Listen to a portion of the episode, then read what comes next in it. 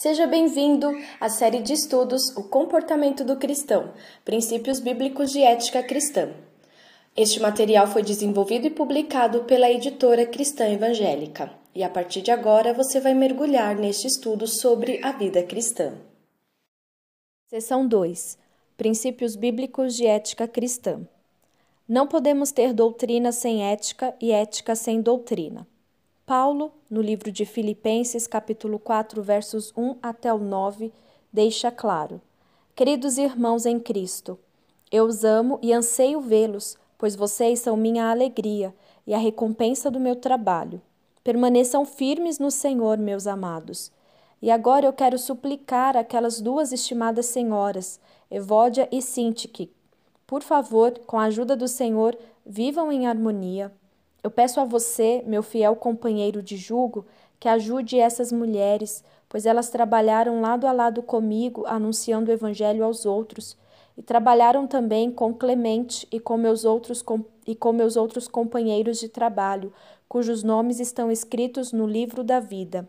Estejam sempre cheios da alegria no Senhor, e digo outra vez: alegrem-se. Que todo mundo veja que vocês são amáveis em tudo quanto fazem. O Senhor virá em breve. Não se aflijam com nada. Em vez disso, orem a respeito de tudo. Contem a Deus as necessidades de vocês e não se esqueçam de agradecer-lhe.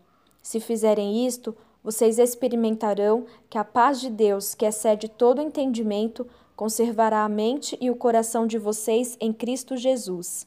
E agora, irmãos, ao terminar esta carta, quero dizer-lhes mais uma coisa. Firmem seus pensamentos naquilo que é verdadeiro, nobre e direito. Pensem em coisas que sejam puras e agradáveis, e detenham-se nas coisas excelentes. Pensem em todas as coisas pelas quais vocês possam louvar a Deus. Continuem a pôr em prática tudo quanto aprenderam, receberam, ouviram de mim e me viram fazer, e o Deus de paz estará com vocês. Neste trecho, Paulo tenta mostrar que a mente humana está fixada em alguma coisa. É uma lei da vida que, se um homem pensa em algo com frequência, chegará o um momento em que não poderá desejar outra coisa. Por isso é importante que o cristão pense em coisas dignas. Aos Colossenses escreveu Paulo: Portanto, se fostes ressuscitados juntamente com Cristo, buscai as coisas lá do alto, onde Cristo vive, assentado à direita de Deus. Pensai nas coisas lá do alto, não nas que são aqui da terra.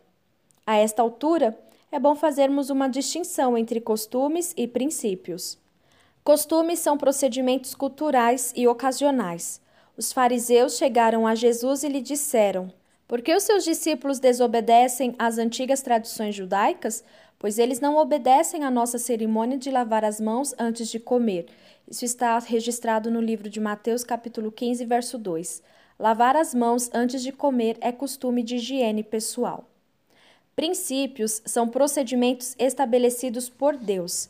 São eternos, inalteráveis e inegociáveis. Pedro e João testemunharam diante do sinédrio que o princípio da salvação está em nosso Jesus. Não há salvação em nenhum outro, pois debaixo do céu não existe nenhum outro nome dado entre os homens pelo qual possamos ser salvos. Atos capítulo 4, verso 12. Na ética, há costumes e há princípios. Como já observamos, os costumes podem variar de acordo com o contexto cultural e profissional, mas os princípios não. No livro de Filipenses, capítulo 4, verso 8, deixa claro e estabelece os seguintes princípios: tudo o que é verdadeiro. O primeiro princípio da ética cristã é, sem dúvida alguma, a verdade. No mundo há muitas coisas ilusórias e enganosas, prometem o que jamais podem realizar. Destaca esse princípio quando exorta os Efésios, dizendo: Em vez disso, seguiremos com amor a verdade em todo o tempo, falando com verdade, tratando com verdade, vivendo em verdade, e assim nos tornaremos cada vez mais e de todas as maneiras semelhantes a Cristo, que é o cabeça do seu corpo, a Igreja. Efésios capítulo 4, verso 15 faltar com a verdade, Ananias e Safira receberam um castigo máximo de Deus, a morte. Essa história está registrada no livro de Atos, capítulo 5, versos do 1 até o 11. Havia um homem chamado Ananias, com sua esposa Safira, que vendeu uma propriedade. reteve uma parte e levou o restante do dinheiro aos pés dos apóstolos, afirmando que era o preço total. A esposa dele tinha concordado com essa mentira. Mas Pedro perguntou: Ananias, Satanás encheu seu coração. Por que você permitiu isso? Quando você afirmou que este era o preço total, estava mentindo ao Espírito Santo. A propriedade era sua para vender ou não, como quisesse. E depois de vendê-la, você podia decidir quanto ia dar. O que o levou a pensar em fazer tal coisa? Você não estava mentindo somente a nós, mas também a Deus. Logo que Ananias ouviu estas palavras, caiu morto. Todos os que ouviram o que tinha acontecido ficaram com medo. Então os jovens cobriram o morto com um lençol, levaram-no para fora e o sepultaram. Cerca de três horas depois entrou a esposa dele, sem saber o que tinha acontecido. Pedro perguntou-lhe: Diga-me, vocês venderam aquela terra por este preço? Sim, respondeu ela, vendemos. Então Pedro disse: Como é que você e seu marido puderam até mesmo pensar em fazer uma coisa dessa, conspirar contra o Espírito do Senhor? Veja, do lado de fora daquela porta estão os jovens que sepultaram o seu marido. Eles vão levar você também. Imediatamente ela caiu morta no chão. Os jovens entraram e, ao ver que Safira havia morrido, carregaram o corpo para fora e o sepultaram ao lado do marido. Um profundo temor se apoderou de toda a igreja e de todos os outros que souberam o que tinha acontecido. Próximo princípio: tudo que é respeitável. A versão da Bíblia Almeida Antiga usa tudo que é honesto. A Bíblia de Jerusalém usa a tradução tudo que é nobre. Respeitável, honesto, nobre se confundem no texto original. Quando isso se aplica ao homem, descreve alguém que vive como se todo este mundo fosse templo de Deus. Isto é, a sua vida no mundo é idêntica à sua vida no templo de Deus. No mundo há coisas triviais, baratas, atrativas e superficiais. O cristão deve fixar a mente nas coisas que são profundas, sérias e dignas. Próximo princípio: tudo o que é justo. O grego dikaios define o homem justo, o que dá a Deus e aos homens o que é devido. Em outras palavras, dikaios é a palavra de dever assumido e realizado. Há quem coloque o pensamento nos prazeres do mundo, esquecendo totalmente dos seus deveres para com Deus e para com a sociedade. O profeta Abacuque condena a quebra do princípio da justiça com os cinco ais decretados. Ai daquele que acumula o que não é seu, ai daquele que ajunta em sua casa bens mal adquiridos, ai daquele que edifica a cidade com sangue e a fundamenta com iniquidade, ai daquele que dá de beber ao seu companheiro misturando a bebida o seu furor, ai daquele que diz à madeira, acorda, e a pedra muda, desperta. Próximo princípio, tudo que é puro. A palavra grega usada para puro descreve o que é moralmente limpo e livre de mancha. No ritual do Antigo Testamento, a palavra descreve algo purificado de tal maneira que se faz apto para ser oferecido a Deus em holocausto e para o seu serviço. Quando Deus ordenou a Páscoa para o povo hebreu, ele disse: O cordeiro será sem defeito, sem mancha. Por exemplo, quando estabelece no livro de 1 Timóteo capítulo 3 o perfil do líder espiritual, Paulo começa dizendo: é necessário, portanto, que o bispo seja irrepreensível. Esse é um princípio que não pode ser alterado no que costumamos chamar de a ética do obreiro.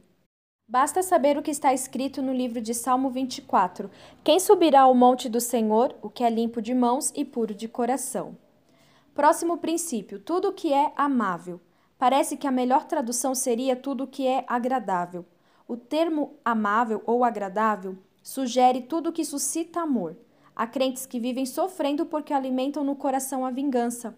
Em vez de atraírem para si o amor, atraem a amargura, o ressentimento. O leitor da carta ao Hebreus diz: Procurem viver em paz com todos e busquem levar uma vida pura e santa, porque aquele que não é santo não verá o Senhor. Cuidem uns dos outros, para que nenhum de vocês deixem de alcançar a graça de Deus. Vigiem para que nenhuma amargura crie raiz entre vocês, pois quando ela brota, causa profunda perturbação, contaminando muitos na sua vida espiritual. Isso está registrado no livro de Hebreus, capítulo 12, versos 14 e 15. Crentes da igreja primitiva eram, sem dúvida alguma, agradáveis. No livro de Atos, capítulo 2 e verso 47, está registrado que eles louvavam a Deus e contavam com a simpatia de todo o povo. Próximo princípio: tudo o que é de boa fama. Também pode ser tudo o que é de boa reputação.